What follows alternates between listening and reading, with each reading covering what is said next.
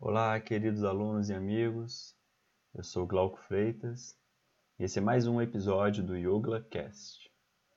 No episódio de hoje, a gente vai falar do Agnisara, que é mais um pranayama que também está presente no, na nossa prática de Sukshma. O Agnisara ele é um pranayama que ele estimula o fígado, o baço, rins, pâncreas, ou seja, ele ativa esse nosso fogo digestivo, né? E uma vez que muitas doenças começam por essa estagnação de restos de alimentos né, no nosso sistema digestivo, essa prática regular do Agnisara vem a prevenir uma série de, de males né, em consequência disso. Então, essa prática ela melhora a assimilação dos nutrientes, né, como esse como resultado desse processo de limpeza e de ativação desse fogo digestivo. Ajuda a eliminar a gordura abdominal. E como consequência desse aumento da vitalidade que é resultante da prática do Agnisara, a gente também tem um ganho emocional numa maior capacidade de, de digerir os sapos, as emoções reprimidas, as angústias, os rancores, ou seja, as situações difíceis né, no nosso dia a dia. Então ele é um, um pranayama que ele é muito indicado nessa, nessas questões associadas à constipação, né, prisão de ventre. E o interessante é que ele, além de ser um pranayama, ele também atua como criar, né, uma prática de limpeza.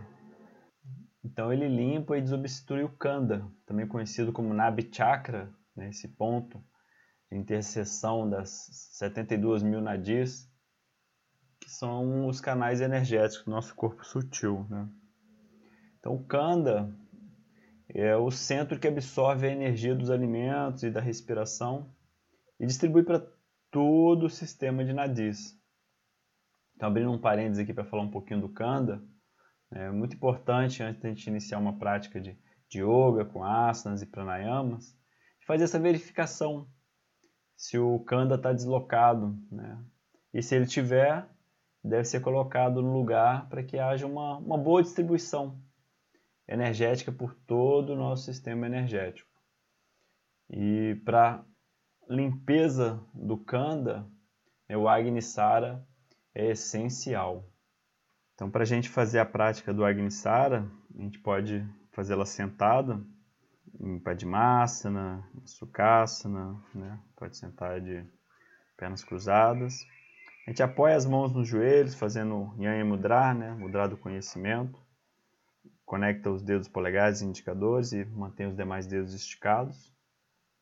A gente inspira e projeta o abdômen lá para fora. Na exalação, a gente empurra o abdômen para dentro e retém, com o pulmão vazio. E a gente começa a movimentar a musculatura abdominal para dentro e para fora, em movimentos rápidos e sucessivos, né, mantendo um certo ritmo. A gente pode iniciar com umas 10 movimentações inicialmente e aumentando até chegar em umas 30, né, aumentando de uma forma gradual esse número de repetições.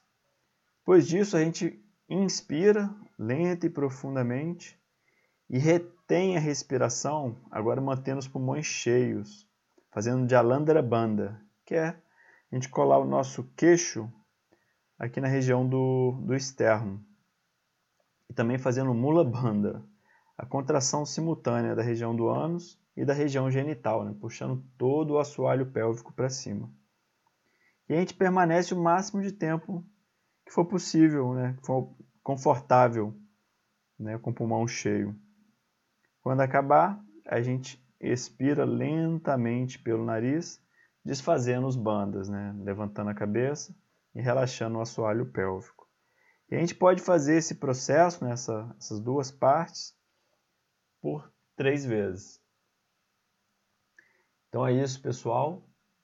Esse foi o Agnisara.